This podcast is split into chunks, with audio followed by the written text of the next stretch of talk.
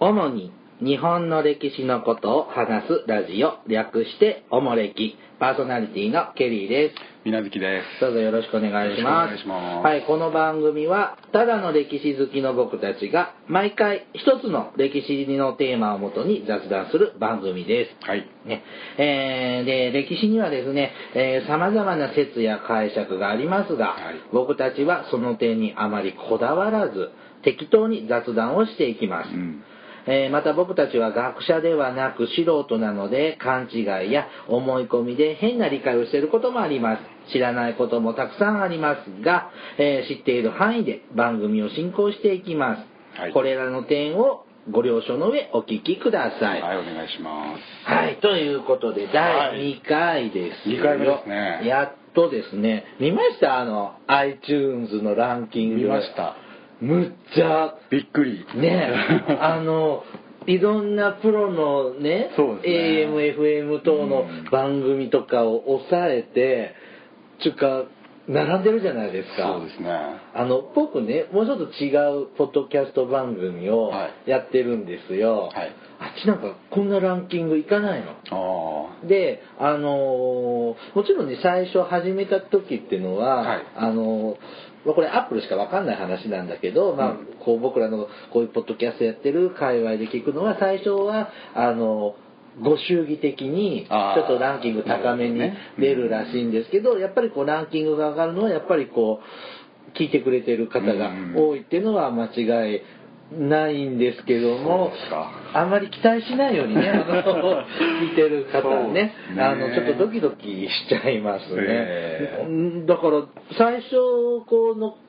こう iTunes に登録されて数日でランキングに出て、まあ最初ね何十位とかだったから、まあまあご祝儀的だと思ったけどそれ以降ずっと落ちない。落ちない上位10位以内ぐらいをほぼキープしてて、そうですね僕最大瞬間ランキング2位っていうの見ましたああ、そこ3位かな、見たのは。ううんんちょっとシャレないだと思いますけどね。でね、あの、1回 目の時にちょっと喋ってたんですけど、はいあの、番組用のね、うんあの、メールアドレスを作りました。ほうほう。だだからこれからお便りいただくあー送りたいなってねいいですね何かいろいろねあの参加してくれる方はあの用意メールアドレス用意したのでそちらに送ってもらうか、またねおおもれきのねツイッターもついでに始めちゃいましたほう。あのポッドキャスト関係の方がほとんど、うんあのなんですけども今のところまだ10人ぐらいなんですけども、はいいます、まあ、てき適当にしかつぶやかないのでほとんどつぶやいてないんですけど、い水無月さんやるツイッターつぶやくのな、やりますよ。あ違う違うこのおもれきのツイッターの係あ、私うんあいいですよ。じゃあ、するまあまあまあ。僕もあんまりまあまあ。しなそうだよねちょこちょこあったり僕もまあまあどっちでもできるようにまあまあそうで後ですねじゃあ設定するねはいああのそんな感じのおもれきです、はいさあえー、っとまあオープニングトークこの辺にしといて、そうですねさあ今日はですねまず第2回はですねあのうんー、八重の桜の話をしようかなとタイムリー。。はい あの、この間やっとあの会津戦争があー降伏し終てまわしたねったんですよ。はであの1回かパイロット版か第1回の時に、うんあの僕愚痴ったと思うんだけど、はいあの最初の頃ってね「あの八重の桜」の最初の頃って、もう八重さん全然出てこないし、うんあのそうですね山本角馬があたらこうだらとか、うんあの長州藩とさ薩摩藩のあーたらこうたらとか、うんいつものよくある幕末も うん。ののね展開で、そうねなんだいなんだいこれは と思ってたけどまあね確かに下準備っていうのかなまあ、そ戊うですね辰戦争に至るまでの下準備ちょっと時間かけすぎじゃないのかなって悶々としてたとこがあったの、はいやっと始まったじゃない戊辰戦争って、そしたら今度は長いのよ会津戦争の取り扱っとんのがあー1ヶ月ぐらいやってたでしょそうですね3回か4回やってましたねでもうねかわいそうで ねあの戦争になってあのお城に、はいああの会津若松のね、はいなんていうか鶴ヶ鶴ヶ城にねう、ん住民たちがお城にこう避難したり避難できなかったりとかっていうところからもう毎週うるうるしながらそう見ですねちゃって、いやー確かに確かにおもう終わって、まあ、負けるのは歴史上のことなんでうん分かってたんだけど、こんなにね4週間もかけてねうん取り扱うなんてもうドキドキしながらもうずっとここのとこの八重の桜は僕は見入ってたんですよ。はいであのせやっとね会津戦争が終わったので八重の桜的にはちょっと戊辰戦争のねほう話をしようかなとほ思うんです。うはいであのーなんでねあんなにねはい戦わなきゃいけなかった の だってさあのーねた八重の桜見ててもさ、はなんだっけ最後よよりもさん頼もさうんん頼もさん最後頼もねあの今西田敏行がそうですいやね演じてらっしゃるじゃないですか、うん太郎あんだけさやめた方がいいぜやめようよ戦争ってもう降伏しようって言ってて戦争するじゃん戦うじゃん、はい反抗するじゃんか、はでほんでちょっと不利になってきたらあのた田中土佐あの、はいはいはい佐藤 B 作とか、佐藤 B 作ねもう一人誰かと一緒に二人で自害してたんだよあ切腹してましたねうんうんあんたらね、あの、最後、頼もさん、あんなに止めた時に、何言っとんのって言って、反対して不利になって、なんで自害してんだよって。おだって早く降伏した方が、あんなにも、さ、会津若松ボロボロになることなかったのにって思ったんですよ。まあ、一応話としてはこうあれですね長州藩のこうスケープゴード的なまあなんかこう合図だけは許さないっていう感じでだからいやを、まあ、合図は一応標準の意思を示したんだけど、まあ、要するに薩長また長州が許さないからなん戦ったっていうなんでそんなに嫌われちゃうの長州藩を京都でかつて、ね、そうだね守護職の時代に、まあまあ長州は痛めつけちゃったよされね。たっていうのはまあ一つあるんでしょうね、恨みで、うんだけどさあれってまず戊辰戦争ってのは鳥羽伏見京都の鳥羽伏見が初めでしょそうだねであの辺でもうでもだいぶ弱かったの会津藩は旧旧幕府がまあまあそう、まあ、弱いかはまだいい一勝応負主でき力でてすたよねあ当時鳥羽伏見の時の幕府軍の主力はまあ会津藩うん会津藩ってまあでも負けちゃいますけどねね逃げてで大阪にうん上上の東京の上野が次の戦争の舞台になるの、まあそうまあ他のあの戦としては、うん静岡とか愛知県とかではなかったの戦争はな戦闘はないですおねーでもなんかこう偽官軍事件とか赤報隊の話とか、あ何偽官軍って何ですか偽官軍要するに新政府軍が、うん慶喜が、まあ、と江戸に逃げて,、はいはい逃げたでそれを追ってこう、まあ、追討う軍んが来るわけですよでその時に、まあ、要するに新政府が人気取りのためには今年は年貢を半分にしますと、はいはいはいいうのをこうみちみち言いながら行くんですおー京都から京都江戸かまらで江戸に向かって進撃する時へえねところがまあ財政的に厳しくなってきてうんで撤回しなきゃいけないって話になってでその時にその官軍の先方だったうん赤報隊っていう隊が要するに勝手に言ったんだって異性の官軍を名乗って言ったんだとだからまあ ええ年貢の半減ではなくなるといううんなんかどっかの、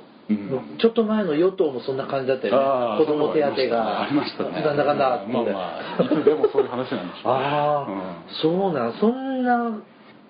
ひどいこすい話そうもそうそう教科書に載ってますあか授業でやってないかな僕聞いたもんだって明治維新の頃ってなんかややこしくないですこの幕末の話ってうんあの意外い結構ややこしいじゃないですかその、うん尊皇派上位派からうん尊皇上位になってとかね、あのそんなマジでこうさ幕末もののドラマ見ると、はいいつも思うんだけどこの敵役主人公と敵役が、幕末ってすごい明確じゃないです。うんであのだから例えば今回は八重の桜は会津幕府側が主役主人公じゃないですかそうですねだから敵は薩長うんでしょでそうするとさその薩長の人たちすごいい意地悪 ななんかキャラクター設定になるしそれはどうしてもそうなりますよねで、あの、篤姫とかね、前の大河ドラマのあった時はうん、長州、薩長側がそう、そうあの、主人公だからうん、幕府側が、のね、あの、慶喜さんとか、悪い人とかさそう、そうあの意地悪なキャラにさせられたりとかさ、その時の、その幕末のもドラマの主人公によって、こう、白黒が思いっきり逆転する。まあまあまあ仕方ないですよねだけどあ の戦国ものとかってこうあー信長秀吉家康っはいてはい出てきて彼らに従うか反発するか、うんでもどっちみち従っていくことに入っていくから、うんあの絶対あああいう三英傑の人とかって悪役みたいなむっちゃ悪いこうんうキャラクターにはならないんだけど。うん、なんか薩長とかあのば幕末の幕府対討幕派のっていうのはなんかそれが顕著やなってあー何年か前のねあの昔の、まあ、大河ドラマのね昔うのん、あの慶喜徳川慶喜ってあれでしょもっくんあがーはい出はいてたはいじゃはないいで慶喜あの時のね大久保利通役ね池田成志ああーはいはいはいはいむっちゃ嫌なやつや ったもうほらなんかなんかあの放火とかして街燃やして燃えろ燃えろうわあーとーかってやっててえちょっと待って前の徳川五徳の時はあんたらええ人やったやん加賀武史うん、えあんなに情熱に燃えて、ええ人やったのに、なんて悪いことするの、うん極端だよね、幕末ってって。慶喜なんかもそうですよね、うんあの慶喜で今回の慶喜を見るとひどい男ひどい。なんか勝手だよね。置き去りにしていくわ責任なすりつけるわだってもっくんの時って、うんここれは好きで逃げる大阪この関西からうん逃げるんじゃなく、つ明日のためにとまかあそっうて、ですね戦いを避けるためみたいなで全然その解釈とかドラマの脚本で全然違うでしそうょですねあれはねなんかいつも思うの今回のも嫌な感じあーうんだけどさあのこれこ今回の「八重の桜」の西郷隆盛じゃあ最後はい誰だっけ役役者あのモニカ歌ってたそう人そうそうあのモナカの 吉川晃あ司吉川晃司ちょっと最近出過ぎだよね いいじゃんな何どうしたの役者にって思っちゃあってでまあまあまあでこれで東京でも一発上野だけだったんですか戊辰戦争はうんまあそうですね江戸で大きな戦いはまあ上野のあったぐらいででその後東北に入ってくるうんまあまあかなり関東上州とかあの辺で結構ね幕府の残党とかがあってその総統戦は結構ありますねいやあの東日本側のうん人たちはう江戸幕府が倒れて明治政府になるのを受け入れたくない人が多かったん ですかうー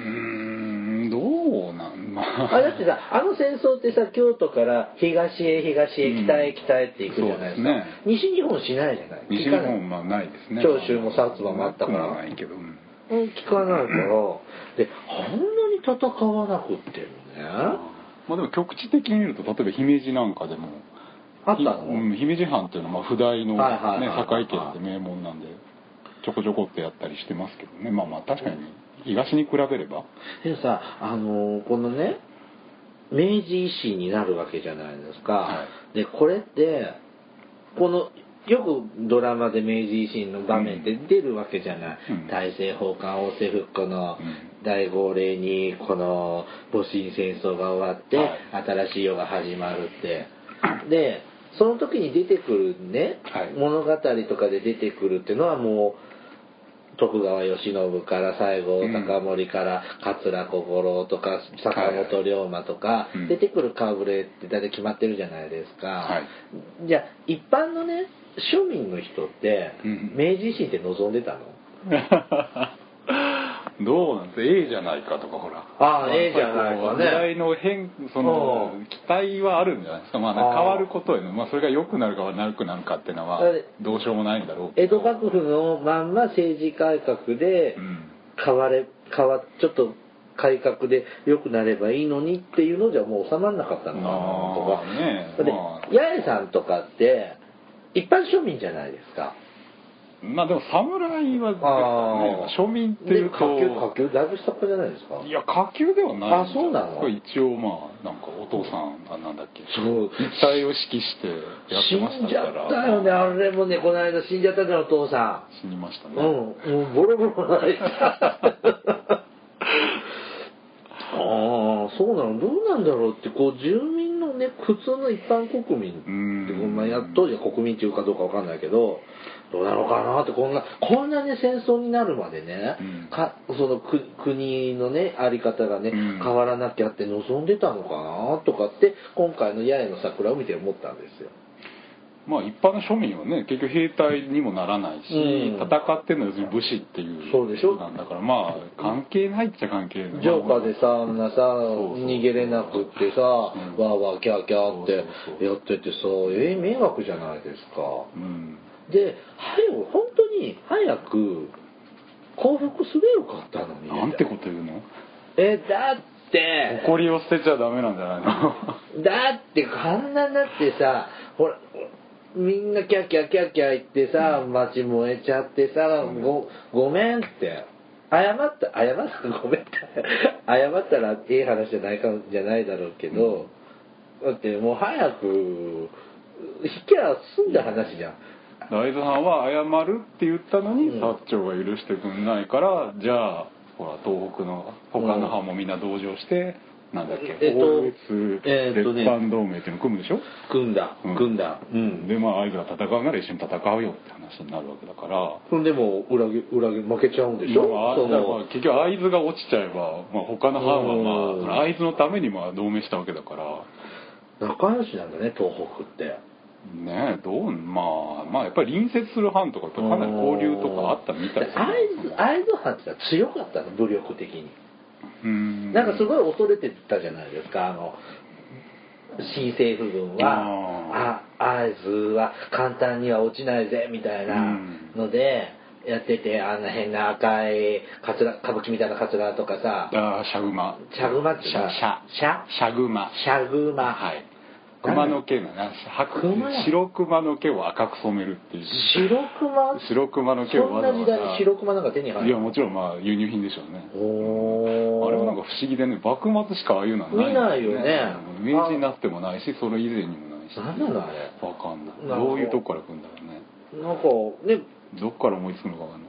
いであのなんかあんなでほら八重さんが本当にじドラマではうん誰か撃っちゃ撃ったじゃん、撃った八重がうん、反町隆史をああ司令官ああざスまペンサー銃で撃ったねうんざまみたい なあんたどっちなの早く降伏しろっていうのにだってだってだってさかわいそうじゃないですかああーいつの人だけど話もんもん飛びますけど、う八重さんね、は八重さんってあれ実際に戦争には参加してパンパンパンって鉄砲撃ってた、みたいですねでもあんなに出しゃばってうん指揮してたの、いやーまああの辺はいろいろ賛否が分かれる話ですよねねえドラマ的にはああしないといやま話あにまはあならそうでなすいけよどねねあの藩主にねうん片森にあんな食ってかかったりとかはあれはもうあれはまあそれはやりすぎだよなって思ったよね違うと思いますとか言ってあんな野襲にあ野手に参加したの本当らあしいです本当、へえでもあのぽっちゃりのおばちゃんなんでしょあれあれ綾瀬はるかだから、うんスマートだからうんできそうだけど、うん本物のヤンさんってぽっちゃりしたおばちゃんでしうんまょ、あ、あれも明治の時のああそうかまあある一瞬だからねそのそうかその前は若かりし頃はどうだったのかわかんないですけあそうどかちそょうっかと僕その若い写真を見たことないんでなるよねまああのイメージしかないですよね、あのうん洋服着たねねあの軍服に着替えた時のあのかっこよさ、うんおなんで袖破ったのあれーなんでなんだろうドラマだから、うん危ないよねねだって他のさ鎧とかさ甲冑つけてるわけじゃないですかそれ八重さんだけさうんまあまあ鉄砲自体はまあ甲冑つけても仕方ないけどあそうか布布の服だけでさ、うんまあ動きやすい方がいいででしそょんな服どこで用意してたのっていうような あー弟の形見なんだね形見は一部でしょあそうだあそうかあの継ぎはぎの袖みたいなのがそうか急にさどこからその服持ち出したのかなとかそんなこと言いましたらこといっぱいありますよ僕ねあのほら会津城にさ会津若松のお城に、はいあの砲弾が飛んできて、うんそれを八重さんが濡れ雑巾であー飛んでね そうそう雑巾じゃない そうシューってさせて、なるほどねで女の子たちもこれぐらいならってやってうん失敗して、はい誰か被弾して死んだじゃん死にましたねあれで終わったの一回あれで8時42分ぐらいになって、うんバーンでなんだっけあの人の名前も忘れちゃったけど前だ誰かの妻の人ですうよね、んうんあーっつって過労のあそうかああもうなんでここで終わるのって感 じむっちゃドラマやだけどそんなとこで終わったっけうん終わってほんで次の週にしたしなくなったよっつってあーおよよよってこう泣くよ、まあまあまあうん綺麗な死体でしたねうん目の前で砲弾爆発したのにそうでしょありえないけどだってそんだけ戦力が強いのはまあ明らかじゃないですか、うんだからあれ1ヶ月あんなお城でそうですねドンパチやったんでしょうんもっとさ2週間ぐらいでやめたらいい思ってでさあの田野もさんって人の、はいあの人なんなん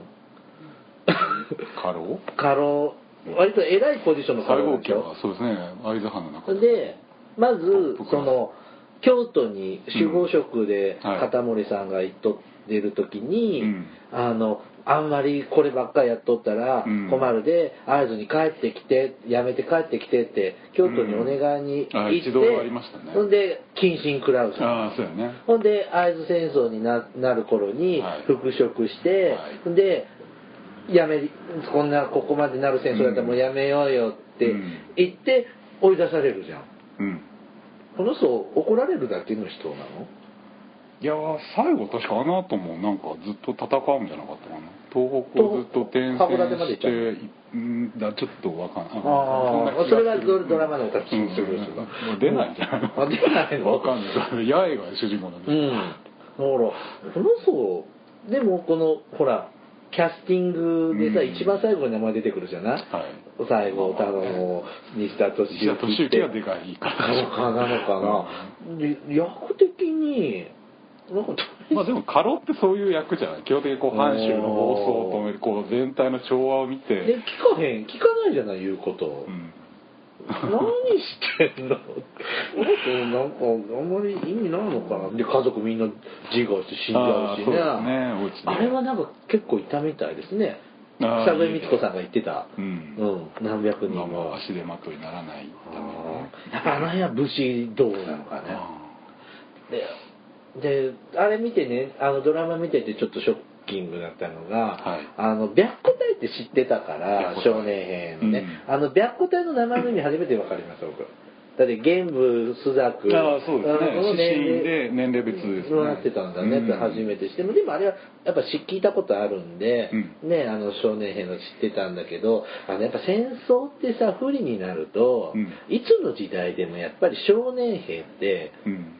トラ出てくじゃないですか、うんに日本どうだったのかなあの第二次世界大戦末期のうんドイツでも、うんヒトラーナチス側でもやっぱ少年兵ってあーありますね駆り出されていくじゃないですか、あのね、それは変わらないいつの時代も変わらないのかなって一つ思ったんだけど、うん女の人がね、うんあ出てきてはいはいなんだっけ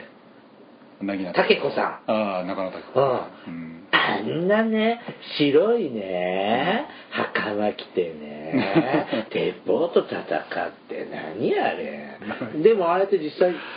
まああれも今戦地に出て有名なエピソードですねです 上司よね。で、あの、なぎなた隊がね、あー出てきて、こう、向こうの新政府軍と、えいやーって戦うじゃないですか。はいあれ見てね、僕ね、思い出したのが、うん怒られたらごめんね、あの、昔の映画の里見発見だよ。はいはいはいで岡田奈々がさあの萩原流れと戦うんだけど、うん、なぎなた隊でこうあの発見発見士と戦い挑んでくる場面があるのよ、はいうん、それを思い出したっつうだけ、うん いい今度見てあげる DVD 持ってきますわ里見発見あのほら薬師丸薬師丸ひろ真田広之であーあの夏目じゃ夏木まりがあのなんだっけ敵の玉草だ玉木さんやってたあの、うん、ああれ中学校の時も昔あったね見たかな見たと思うけ星を導きたまえ、どあったあったね、うん、今鈴鹿ひろみだけどね鈴鹿ひろうみん、まあまあ甘いだだからあのでまあ綺麗に死んだよね竹子さそうですん、ね綺麗にお腹に当たって、